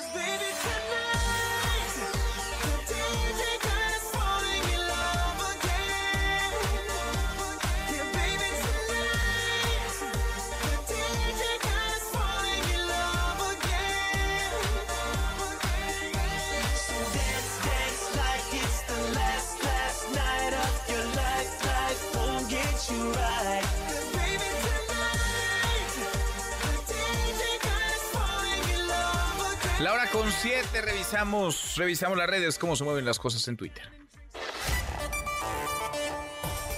Caemos en las redes. Bueno, está todo listo, es tendencia el hashtag Super Bowl, porque está todo listo para el eh, partido y sobre todo para el show de medio tiempo y las apuestas, ni se diga. Comenzó ya a filtrarse el eh, posible playlist para la presentación de Usher, Good Good, You Make Me Wanna, Yeah, Boo, son algunas de las canciones que aparecen en las apuestas. A propósito del juego, hay toda una, pues toda una locura en las apuestas se estima, se calcula que cerca de 68 millones de estadounidenses, casi uno de cada cuatro adultos, tienen la intención de apostar en el Super Bowl. Se espera que las apuestas superen los 23 mil millones de dólares. Es un río de dinero. Es más del 35%, su 35% más que en el Super Bowl pasado. Son cifras de la Asociación de Comercio del Juego en Estados Unidos. Ahora volvemos al tema, ahora vamos a platicar largo sobre este Super Bowl. Antes, la realidad que no nos suelta, que no nos deja, que es terca, que se impone a los discursos, a las narrativas, a las palabras, la violencia, la violencia en el país que luce desbordada. El presidente López Obrador reaccionó al asesinato de la buscadora Angelita Meraz León en Baja California. Dice que se tiene ya identificado al presunto responsable. Ella tenía una protección de las autoridades locales. Ya había ella manifestado tener amenazas, haber recibido amenazas. Incluso había hecho una solicitud acá al gobierno federal. Se le contestó que sí, no respondió. Luego las autoridades locales se hicieron cargo. Tenemos todo. Y ya se tiene identificado al presunto responsable. Y es un asunto, pues, que tenemos que ver con, con calma, no adelantar nada, pero todo indica que no hay relación con lo que ella hacía. Bueno, eso es lo que dice el presidente, todo indica que no hay relación con su labor como eh, buscadora. Ojalá, o sea, conocer la investigación y entonces lo revisaremos, ojalá. Varios días de agresiones a transportistas en Chilpancingo, varios días con el transporte público paralizado o semiparalizado con la capital del estado de Guerrero, pues eh, con miedo, zozobra, con escuelas cerradas. Ludwig Marcial Reynoso Núñez, el secretario general de gobierno de Guerrero, informó que hay 14 personas eh, detenidas. Fernando Polanco, Fernando, buenas tardes, ¿cómo estás? ¿Qué Manuel? Muy buenas tardes a ti y a todo el auditorio. Comentarte que este día choferes del transporte público urbano de Chilpancingo, principalmente taxis, reactivaron el servicio a partir de esta mañana después de cuatro días de suspensión por los ataques armados registrados el pasado lunes. Sin embargo, la reactivación no es unánime. En calles y avenidas circulan algunos taxis y urbans y varias rutas foráneas reanudaron sus corridas como las de Zumpango, Chilapa, Tiptla a Chilpancingo. El secretario general de Gobierno de Guerrero, Ludwig Marcial Reynoso Núñez, confió en que durante el transcurso del día se normalizaría al 100%. Enfatizó que el gobierno estatal, en coordinación con las Fuerzas Armadas, reforzó la vigilancia en la ciudad con más de 500 elementos para garantizar la seguridad de choferes y usuarios. Vamos a escucharlo. Es importante comentar que hemos estado en un diálogo permanente con los transportistas, lo que ha permitido avanzar en acuerdos que se traduzcan en lograr restablecer de manera gradual el servicio de transporte público en la capital del estado y zonas circunvencinas. Y continuaremos en este esfuerzo para restablecer a la brevedad el servicio en su totalidad. En estas acciones, la Comisión Técnica de Transportes ha incorporado las unidades de transporte violeta para coadyuvar con el restablecimiento gradual, al considerarse una acción de suma necesidad para los habitantes de la capital. Ahí lo tienes, Manuel. Como resultado de los operativos de seguridad, informó el funcionario la detención de 14 personas y el aseguramiento de nueve motocicletas, cinco vehículos, cuatro armas cortas, un arma larga y aproximadamente 13 kilos de presunta droga puestos a disposición de las autoridades judiciales. Bueno. reporte, Manuel. Pues así andan las cosas en Guerrero. Gracias, Fernando. Muchas gracias. Gracias, muy buenas tardes. Muy buenas tardes y vamos semana a semana, una ciudad distinta. Antes fue Iguala, antes Tasco, antes Acapulco, ahora Chilpancingo. Total que la constante es la ausencia de ley de autoridad de gobierno en el estado de Guerrero. En Colima, el secretario del ayuntamiento de Villa de Álvarez, Alfredo Chávez, fue asesinado esta mañana por un comando armado él estaba cerca de su casa, estaba muy cerca de su domicilio. El ayuntamiento confirmó la muerte. El funcionario priista anunció que se desplegó un operativo en los alrededores para dar con los responsables. Lo de siempre, pero ¿qué cree? Pues no hay nadie detenido. No hay un solo responsable detenido. Toma tres, Alejandro Rojas eh, Díaz Durán. Senador Alejandro, ¿cómo estás? Muy buenas tardes. Buenas tardes, Manuel. ¿No quieren que hablemos? Ya lo logramos, eh, lo logramos. Alguien se interponía la tecnología entre tú y yo, Alejandro. Gusto en saludarte. Decíamos, pues se llamó la atención esta imagen, esta fotografía en la que apareces ni más ni menos que con el dirigente nacional del PRI, con Alejandro Moreno Cárdenas, a unos días, no tiene ni dos semanas que dejaste Morena, Alejandro, lo fuiste a ver, ¿de qué platicaron? Cuéntanos. Me invito a echar un café, Alito, este, con mucho gusto. Yo estoy aceptando la invitación que me están haciendo varios líderes políticos y ciudadanos, organizaciones. Eh, hoy estuve con Chucho Zambrano del PRD, he estado con Dante Delgado, he estado con Santiago Krill, he andado reuniéndome inclusive con los del Frente Cívico Nacional para promover la marcha del 18 de febrero. Eh, eh, yo, como tú bien sabes, eh, creo que modestia aparte, representamos un proyecto que pensamos fue desviado por la 4T, por el presidente López Obrador, por Morena y ahora por la doctora Claudia Sheinbaum, en donde quisiera que fuera reivindicado esas propuestas de una izquierda democrática, progresista y civilista, mm. una izquierda dialogante, una izquierda que construye acuerdos y que además incluye a, todos los sectores de la sociedad mexicana para, para avanzar en una profunda reforma del Estado mexicano y fortalecer la autonomía de los poderes públicos, la independencia de estos mismos poderes y los equilibrios constitucionales que la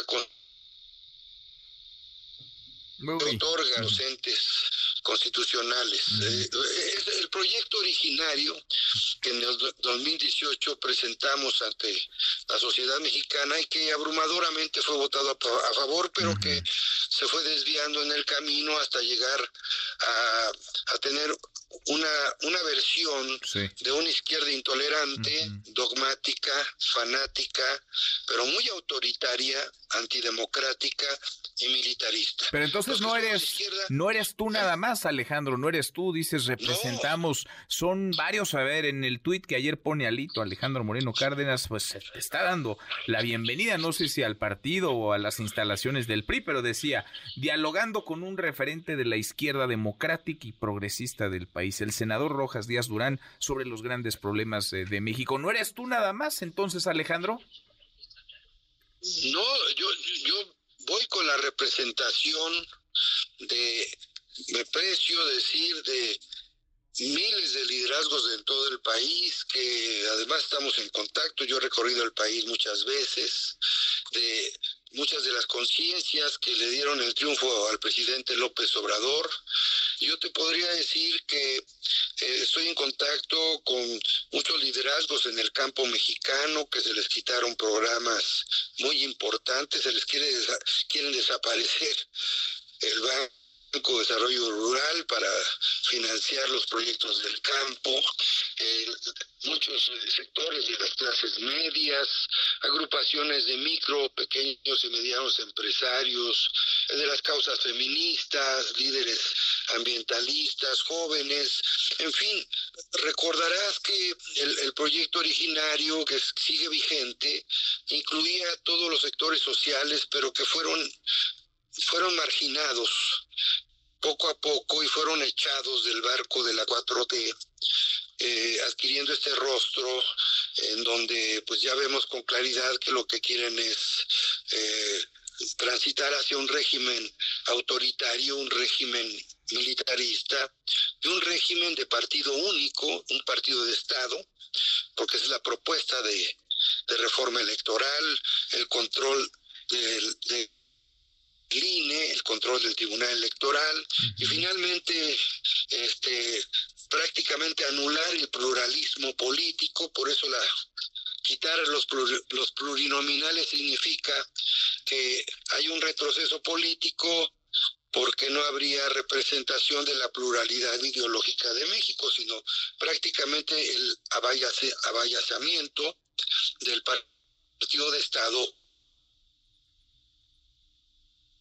Se fue Alejandro Qué complicada la comunicación. Pues imagino que él tendrá otra vía para enlazarse con estos liderazgos de los que habla, porque si su comunicación es como con nosotros, pues va a estar complicado que alguien le pueda entender. En fin, es Alejandro Rojas eh, Díaz Durán, suplente de Ricardo Monreal, hay quien le trata de trasladar el costo a Monreal de las decisiones de Rojas eh, Díaz eh, Durán pero nos explica que se ha reunido con distintos liderazgos eh, de distintos momentos en distintas partes del país. A ver, Alejandro, te seguimos escuchando. Y hay quien le está trasladando el costo también a Ricardo Monreal. Tú sigues siendo cercano a Ricardo Monreal, eres su suplente a final de cuentas en el Senado. ¿Cómo está la relación entre tú y Monreal, con quien, por cierto, platicamos hace un par de tardes en estos micrófonos? Sí, mira, entre Ricardo y yo siempre ha habido una amistad de hace décadas, igual que con Marcelo Ebrard, y muchísimos liderazgos de Morena que yo respeto, aprecio, y que evidentemente yo sé que coinciden con muchas de las posiciones que yo tengo, porque ellos también han sido críticos de lo mismo en Morena. Lo que pasa, bueno, yo tomé una decisión radical, digamos, porque yo ya en el momento que percibí que iban a presentar lo que presentó el presidente López Obrador, que es prácticamente acelerar este proceso de consolidación de un régimen autoritario, un régimen antidemocrático y sobre todo más militarista. Eso, eso evidentemente no va de la mano de las causas de las fuerzas progresistas, democráticas y de izquierda, porque en esencia los que somos de izquierda de hace décadas, de aquellos que luchamos al lado del ingeniero Cuauhtémoc Cárdenas y Porfirio Muñoz Ledo, somos totalmente democráticos, incluyentes, civilistas, no militaristas, y somos eh, defensores del Estado de Derecho y de la reforma de los poderes públicos para fortalecer sus autonomías, no, no para cercenar y cancelar eh, los poderes que dan el equilibrio y la división eh, que constitucionalmente le ha otorgado el constituyente del 17. Oye, Alejandro. proyecto originario Vas a estar, Alejandro Rojas Díaz Durán, vas a estar activo este 2024 electoral. ¿Te vas a ir a algún partido? ¿Te vas a afiliar a algún partido? ¿Vas a buscar algún cargo de elección por algún partido? Me, están invitando, precisamente eso es parte de, de, estas invitaciones que me han hecho favor los dirigentes políticos del país, líderes ciudadanos, para ver en dónde insertamos ese proyecto de nación que es democrático, que es de izquierda, que es progresista y que es civilista y que, si lo logran eh, incluir, si lo logran abrazar, este, el frente que tiene como candidata Xochitl Galvez, estaríamos platicando de cómo insertarnos y cómo validen y además incluyan y, y, hagan un compromiso público para que esas tesis de esta izquierda formen parte de un nuevo proyecto de nación, porque el objetivo que tenemos es construir primero la reconciliación nacional y en base a la reconciliación nacional convocar a un nuevo acuerdo de nación. ahí es donde todos debemos caminar y nosotros tenemos un proyecto que aportar donde incluimos, incluimos, yo me, me aprecio decir con modestia que millones y millones de mexicanos que se sienten decepcionados, traicionados, indignados porque se desvió el proyecto de la 4T. Ahora sí que es como lo reivindicamos, porque este proyecto, la 4T, fue la cuarta traición al pueblo de México. Bueno, pues eh, veremos, tendrás que tomar la decisión ya, ¿no? Una semana, cuando mucho. Ya no tienes mucho tiempo, Alejandro. No, en eso estamos, estamos valorando, estamos pulsando, pero efectivamente vamos a ser seguramente protagonistas de esta, esta coyuntura histórica y queremos aportar con proyectos, con ideas y con propuestas, ¿verdad? Para que eh, el país eh, rectifique el camino y vayamos hacia un nuevo régimen político democrático y un Estado social y de derecho en donde haya una nueva constitucionalidad, pero que respete esta división de poderes y la autonomía de los mismos y que no que no se consolide un presidencialismo autoritario absolutista que quiere humillar y someter como ya tiene al poder legislativo y ahora quiere el poder judicial y además quiere quiere borrar los contrapesos que tanto trabajo le costó a la izquierda este, conquistar. Pues vamos. Porque el INE, el INE es una conquista de la izquierda y también el INAI, entre otros. Bueno, bueno, pues sí, hay mucho, hay muchísimos eh, temas. Esperamos tu definición y seguimos platicando. Alejandro, gracias como siempre. No, me gracias a ti, Manuel, y a tu auditorio. Buen provecho, gracias, buen viernes. Gracias, buen viernes también para ti, Alejandro Rojas. Ya se Durán está deshojando la margarita, a ver con quién con quién se va a ser el suplente del senador Ricardo Monreal. Rompió con Morena hace dos semanas, poquito menos, y está, pues está, nos dice, sopesando, valorando opciones. En otro tema, todo está listo para la edición 2024 de Cumbre Tajín. Arranca el 19 de marzo, será del 19 al 24 de marzo en Papantla, Veracruz. Manuel Hernández, Manuel, ¿cómo estás, Tocayo? Buenas tardes. Tocayo, buena tarde para ti, para todo el auditorio. Papantla se encuentra listo para esta edición número 25 de la Cumbre Tajín, que como bien lo señalaba, se va a realizar del 19 al 24 de marzo en dicho pueblo mágico de Veracruz. Cuitlago García, gobernador de la entidad, destacó que para este año se han desarrollado 12 talleres para difundir la cultura totonaca. Escuchemos. Hemos implementado algunas acciones que nos van a permitir garantizar la difusión, la convivencia con nuestra cultura totonaca. ¿Qué es esto? Hicimos algunas actividades recreativas ligadas a la cultura, a la alfarería, a la cocina, a la artesanía de nuestros pueblos del Totonacapan, por su parte, Iván Martínez, secretario de Turismo, estimó un incremento en la derrama económica de entre el 15 y 18% comparado con el año pasado, que fue de 653 millones de, pesos. Se espera la asistencia de más de 700 mil personas, quienes, de acuerdo con los datos de la edición 2023, en su mayoría asistieron principalmente a los eventos culturales, lo que demuestra la importancia de este encuentro. Escuchemos es que el 82% de ese total de asistentes fue antes de las 5 de la tarde. ¿Y por qué eso es importante? Porque antes de las 5 de la tarde estamos priorizando todos nuestros temas culturales, estamos apoyando, incentivando a que la sociedad visite el parque temático Taquil Sucut y conozca lo que es Cumbre Tajín, conozca nuestra cultura viva, la cultura totonaca. Al igual que el año pasado, antes de las 4 de la tarde, quien acuda a la cumbre Tajín podrá disfrutar de las actividades sin costo, incluyendo los eventos masivos, que entre ellos pues están los conciertos de artistas como Moenia, María León y Sebastián Yatra. En cuanto se acerque la fecha de esta cumbre, se darán a conocer más artistas sorpresa. Tocayo, es la información que yo le tengo a la auditorio. Bien, gracias. Eh, muchas gracias, Manuel. Muchas gracias, Tocayo. Excelente tarde. Igual para ti, muy buenas tardes. Oiga, y son fallas recurrentes en el metro de la Ciudad de. Ya, mire, ya ni siquiera sorprenden. Cientos de usuarios en la línea 12 del metro sufrieron caos y retrasos por más de 40 minutos por fallas. Es la línea 12 que recién reabrió en su totalidad. Es la maldita línea 12, esa del colapso en el que murieron 26 personas, el colapso en un tramo elevado. Adrián Jiménez, Adrián, buenas tardes, ¿cómo estás? ¿Qué tal? Buenas tardes, Manuel Auditorio. Ya lo decías bien, apenas hace 10 días, pues con bombo y platillo se anunciaba la reapertura total de la línea 12 del metro y hoy uno de sus trenes pues tuvo que ser retirado de circulación cuando prestaba el servicio a cientos de usuarios. En redes sociales, los pasajeros denunciaron que el tren fue retirado en el tramo elevado para una revisión, por lo que tuvieron que ser desalojados de este convoy.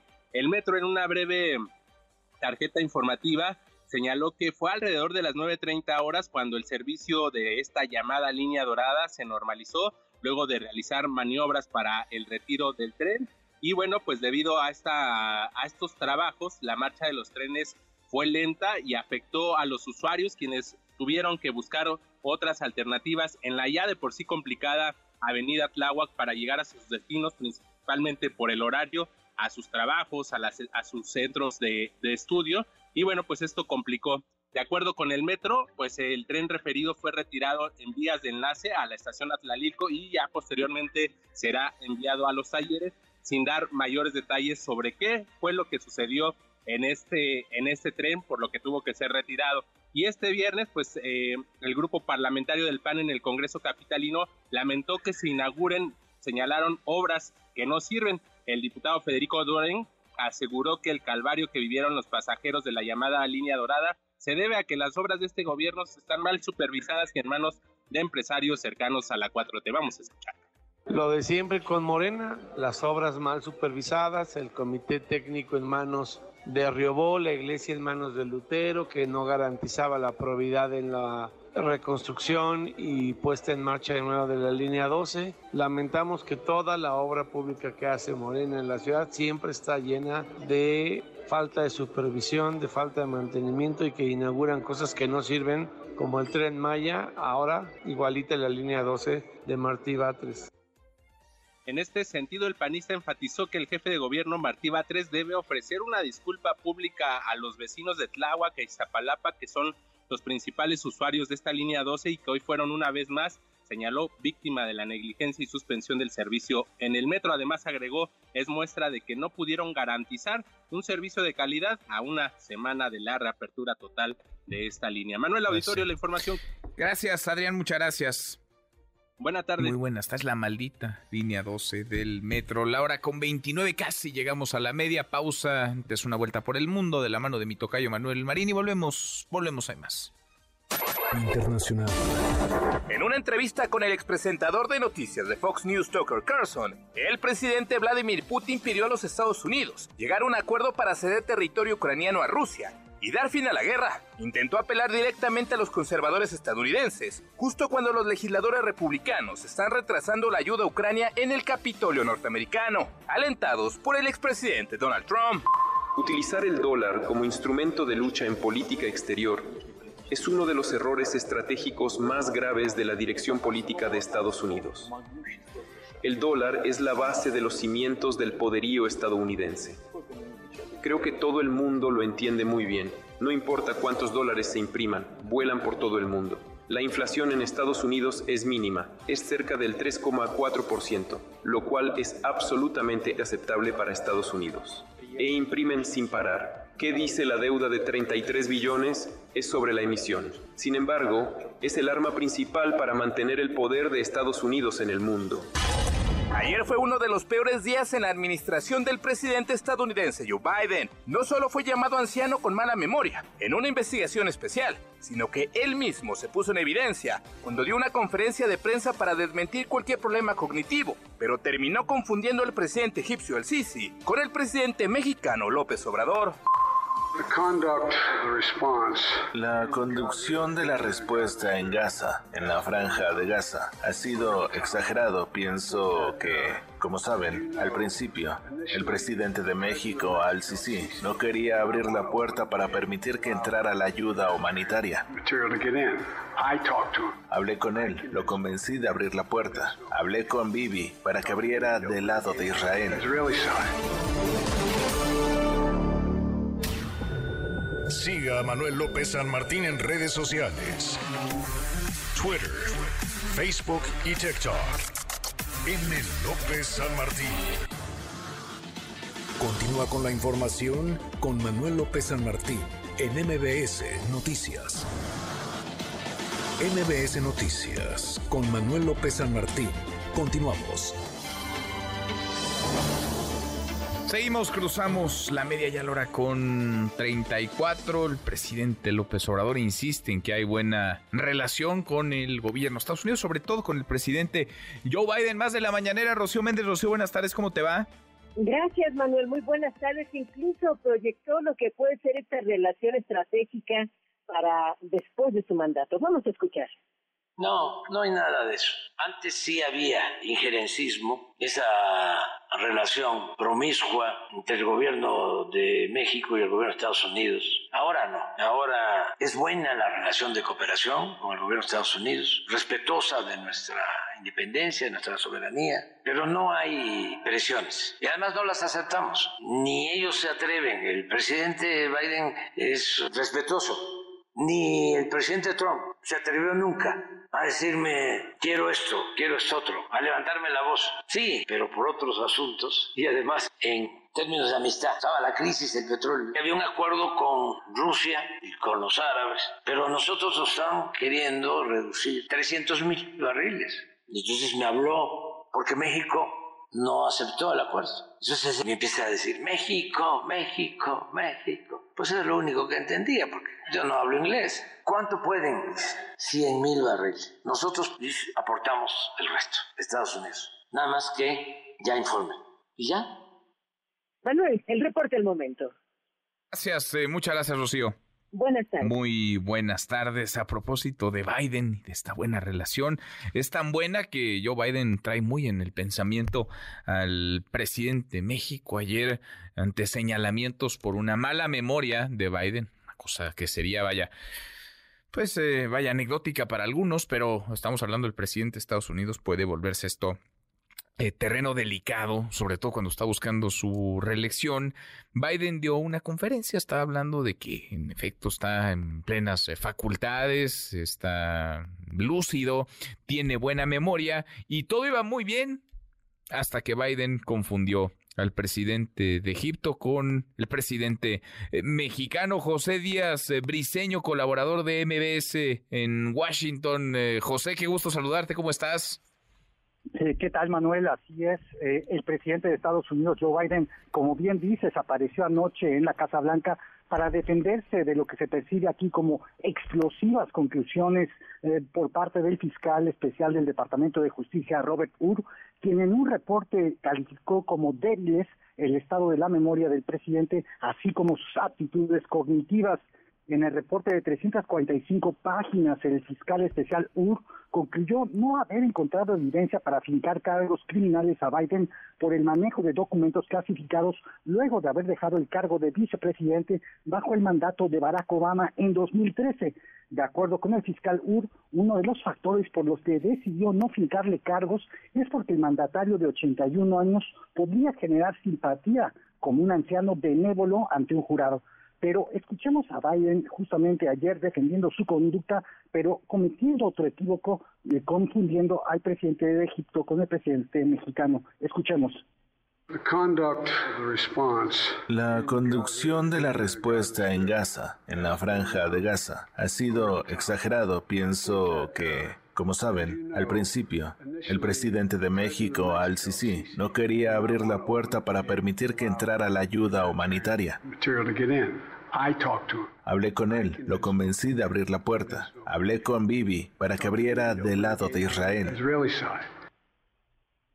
El eh, tema fronterizo es sin duda un dolor de cabeza para el presidente Biden, pero también la investigación del fiscal especial, eh, luego de haberse encontrado justamente estos documentos eh, en su casa en el estado de Delaware y en el centro Biden de la Universidad de Pensilvania el año pasado.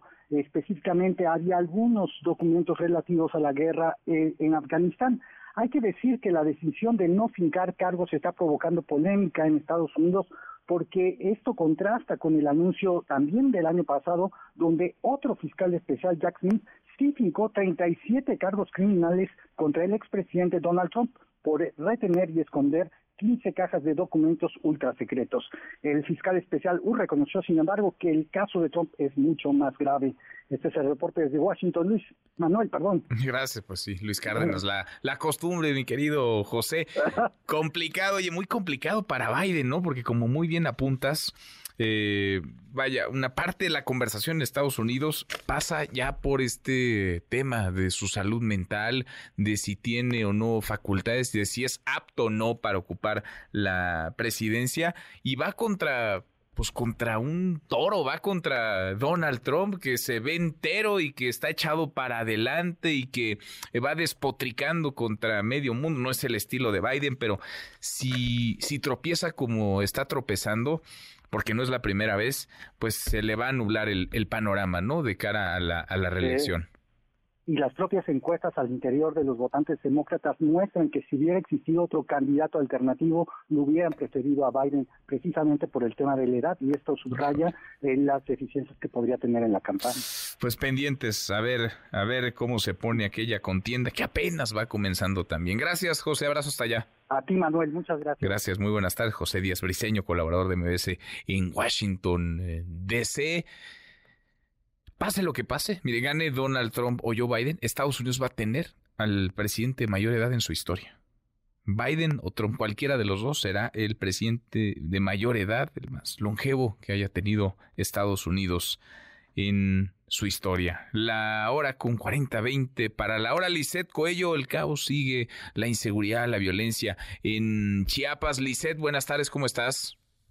¿Qué tal, Manuel? Muy buenas tardes. Te saludo con gusto a ti al auditorio. Informarte que este viernes más de una docena de maestros de educación básica quedaron atrapados en una balacera que se registró entre grupos paramilitares en los límites de los municipios de Panteló y Chenaló en la zona altos de Chiapas, dejando como saldo dos personas lesionadas.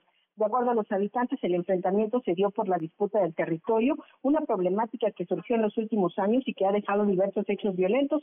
Recordemos la desaparición de 21 personas de la cabecera municipal de Panteló y por lo menos 254 personas desplazadas de manera forzada en el sector Santa Marta en el municipio de Chimaló. Fue alrededor de las seis de la mañana cuando inició el enfrentamiento y tuvo una duración aproximada de dos horas entre las inmediaciones de las comunidades San Clemente y San José III, ambos del municipio de Panteló, así como en fracción Bolón, municipio de San Pedro Chenaló. A pesar de la presencia de las fuerzas federales en la cabecera municipal de Pantelón, los habitantes denunciaron que las agresiones no han podido ser controladas, ya que tanto por la mañana como por la tarde se escuchan detonaciones de arma de fuego, situación que impide que los campesinos acudan a recolectar sus cosechas a los campos de producción. Es relevante mencionar, Emanuel, que los maestros lograron salir de su centro de trabajo con la ayuda de los mismos habitantes, pero desafortunadamente hasta ahora las autoridades pues no han emitido la postura oficial hasta el momento. Ese sería el reporte. Más. Gracias, eh, muchísimas gracias, Lisette. Muy buenas tardes. Muy buenas tardes. Fernando Canec. Fernando Canec. En MBS Noticias. Pues hoy sí hasta hoy sí vino Fernando Canec, querido Fernando, qué gusto, qué gusto saludarte. Vaya semana, ¿no? Esta que va terminando. Mi querido Manuel, pues cómo no, ya ves que en Estados Unidos dicen que uno vota por los políticos con los que se podría tomar una chela, ¿no? Pues Álvarez Maínez y Samuel García se lo tomaron literal. Muy en serio, sí, sí, sí. Por la culata, mano. Les ha llovido en redes como a nadie, pero bueno, el lado positivo es que lograron figurar, aunque sea por un ratito, porque ya ves que no pintaban ni naranja, pues nomás no se ayudan, pues ¿no? ¿Tú irías, oye, ¿tú irías al estadio con Álvarez Maínez? ¿Te irías a echar unas chelas con él? Híjole, mano, pues no sé, el empujón está fuerte, no no se puede uno llevar ese ese desprestigio. A lo mejor te graba, eso sí tendrías que tener cuidado, porque a lo mejor te eh, graba. Dura, dura unos segundos en redes y de repente mágicamente aparece el teléfono de más o según eso recuenta, ¿verdad? Pero es rarísima la cosa, como si uno no fuera responsable de las acciones que toma. Migra. Pues sí, pues sí. Oye, ¿qué nos traes? A ver, Fernando, imagino que algo venenoso. Pues sí, un poquito venenoso, pero no tanto, ¿eh? Mira, hoy para estar a la moda les vengo a checar a todos en el auditorio el nivel de inglés, o como dicen en el gabacho, el proficiency de su English. Ya ves que como ahora según el presidente Biden somos vecinos de Israel y México es territorio de Gaza, pues total, ahí nos vamos con el número de visitas en ambos lugares, ¿no? Oye, ¿cómo mides el, el nivel de inglés? Ah, pues mira, hay, hay varias categorías. El nivel experto es el nivel Marta de baile, ¿no? Ah, Ese que cuando dices cosas así como el nombre de una ciudad en Estados Unidos, lo remarca. O sea, no dices Minnesota, dices Minnesota. o, o, no dices Taylor Swift, dices Taylor Swift. Ah. Ese es el nivel más alto, ¿no? Hay, que sonar que tiene uno. Como que le hacen al cuento, ¿no? Más bien. Pues, exactamente. Digo, tú lo dices muy elegante, es el nivel más alto, pero en realidad le hace al cuento es nada más para presumir que anda uno bilingüe, ¿no?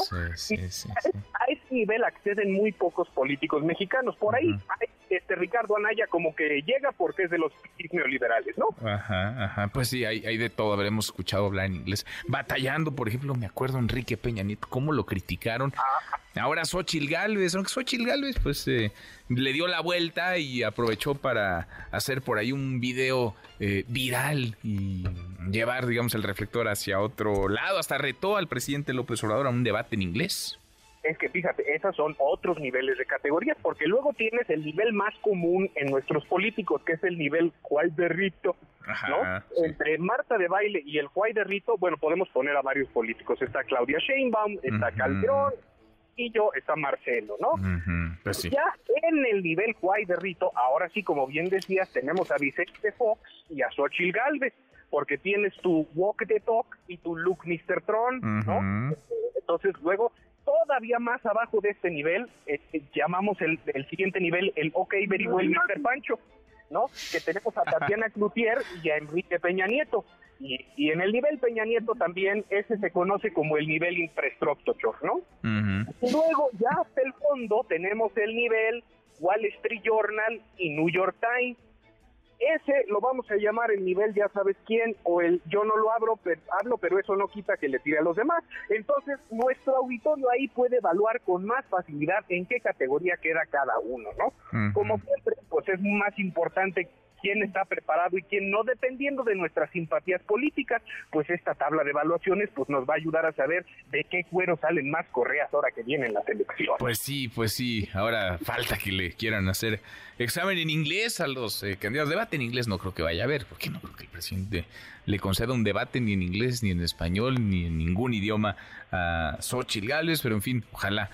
Bueno, en, algunas llegamos al nivel de Xochitl, Xochilín, Xochilona y, ya, ya con eso tenemos profundidad en el debate, ¿no? Pero yo por lo pronto me despido, Manuel, que tengo ensayo de teatro. Ya la próxima semana estreno La velocidad del otoño en el Teatro Rafael Solana con mi querida Susana Alexander, que es la obra con la que se despide de las temporadas teatrales y me encantaría que nos acompañara nuestro auditorio. Estamos los sábados a las 5 y 7 y los domingos a las 6. Ahí los espero vale toda la pena, te va a ir muy bien con la gran Susana Alexander. Habrá que estar ahí, no me la, no me la voy a perder, querido Fernando, todo el, éxito y queda ahí la, la, invitación. Entonces, sábados a las 5 y 7 y domingos a las 6 de la tarde en el Teatro Rafael Solana. Partir de la próxima semana, ahí los espero. Y me despido de este auditorio con un abrazote y con ya abierto, revisado el nivel de inglés de todos, les digo ¡Abur! Abrazo grandes, Fernando Canek. La hora con 47. Pausa, volvemos, volvemos, hay más. Redes sociales para que siga en contacto: Twitter, Facebook y TikTok. M. López San Martín. Continúa con la información con Manuel López San Martín en MBS Noticias. Ya estamos de regreso. MBS Noticias con Manuel López San Martín. Continuamos. MBS Deportes. Querido Carlos, Carlos Aguilar, qué gusto, ¿cómo estás? Manuel, ¿cómo estás? Qué gusto saludarte. Oye, te tengo que decir que arranca una fecha 6 interesantísima dentro de la Liga MX. Pachuca es líder hasta el momento con Sí. 12 puntos. Y hoy abre Mazatlán Atlas, Tigres Querétaro. Y no puedo dejar de lado para el sábado Necaxa contra Toluca. Es un buen partido de Buen Necaxa. partido. Buen cerca partido, acá porque está Fentanes llevando Oye, un buen no ha perdido Necaxa. el Necaxa. No ha perdido el Necaxa. No sé qué hacer. Carlos. ¿Qué se hace con no, eso? No, yo no me pasaba desde los noventas. Te tengo que decir una cosa, disfrútalo. Sí.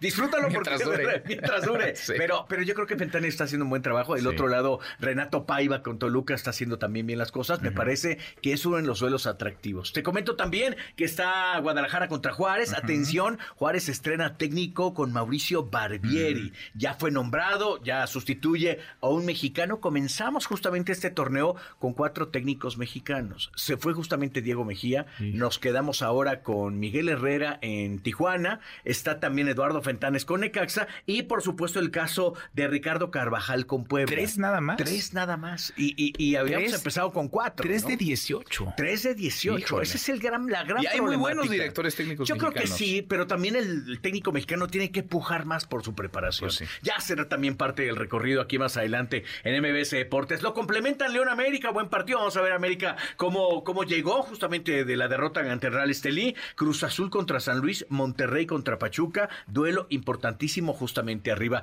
¿Quién es Mauricio Barbieri, que ya fue firmado justamente con el equipo de Bravos? Bueno, es italo-brasileño, brasileño realmente. Audas Ríos es eh, su antecedente. También en el campeonato Carioca B estuvo con Deportivo Brasil. Después pasó al Flamengo y esta va a ser su primera experiencia en un torneo que no es fácil, que tiene liguilla, que tiene play-in y que, bueno, para un técnico que lo desconoce puede ser una problemática Sí, importante. como no, tiene, tiene su chiste el, el fútbol mexicano, la Liga MX. Oye, el Super Bowl. El Super Bowl. Ya está el Super Bowl a la vuelta de la Ayer esquina. escuchaba a varios compañeros míos que decían, no me ha llenado el ojo el espectáculo del medio tiempo, pero la verdad para mí me quedo con J-Lo y Shakira. Sí. Ese soy yo.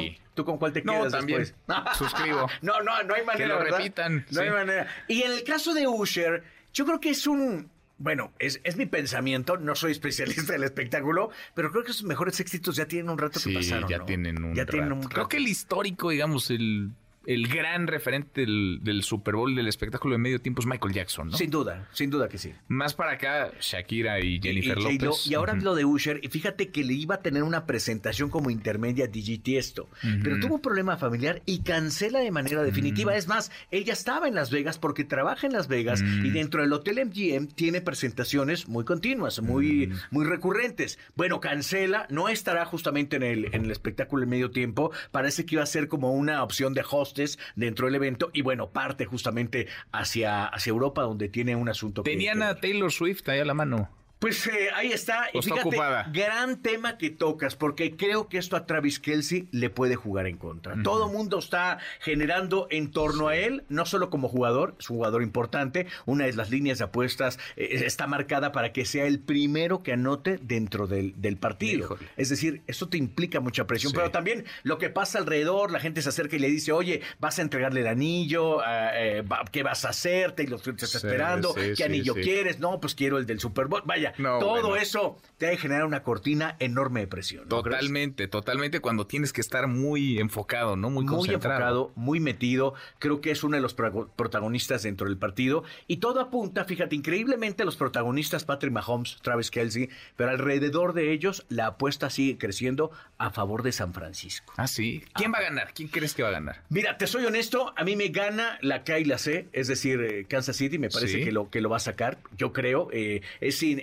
en, mi interior terminé por, por apostar con mi sentimiento y no con la lógica. Puede ser que 49 le dé la vuelta. Yo voy 49, nomás para llevarte la contra. Órale, bueno, nos apostamos. Una, comidita órale va. ¿Sí? Para todos, para incluyendo a los MBS Deportes. Órale. Bueno, David, un mejor le compramos un coche, Son muchos ustedes.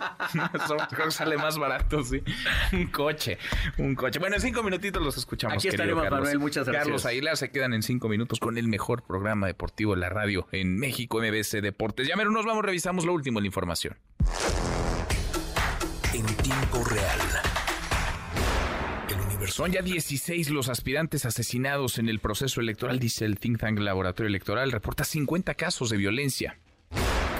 Luis Crescencio Sandoval agradece al presidente López Obrador por el respaldo y confianza a las que trae la defensa. Fabricantes de armas de Estados Unidos buscan evitar demanda del gobierno de México. Línea 12 del metro a 10 días de reapertura total. Usuarios enfrentan fallas. Con esto cerramos. Con esto llegamos al final. Gracias. Eh, muchas gracias por habernos acompañado a lo largo de estas eh, dos horas. A lo largo de esta semana se quedan con MBS Deporte. Nos vemos como todas las noches a las 10 por ADN 40. Y acá nos encontramos el lunes. Es viernes, es fin de semana. Pásela, pásela muy bien. MBS Radio presentó Manuel López San Martín en MBS Noticias.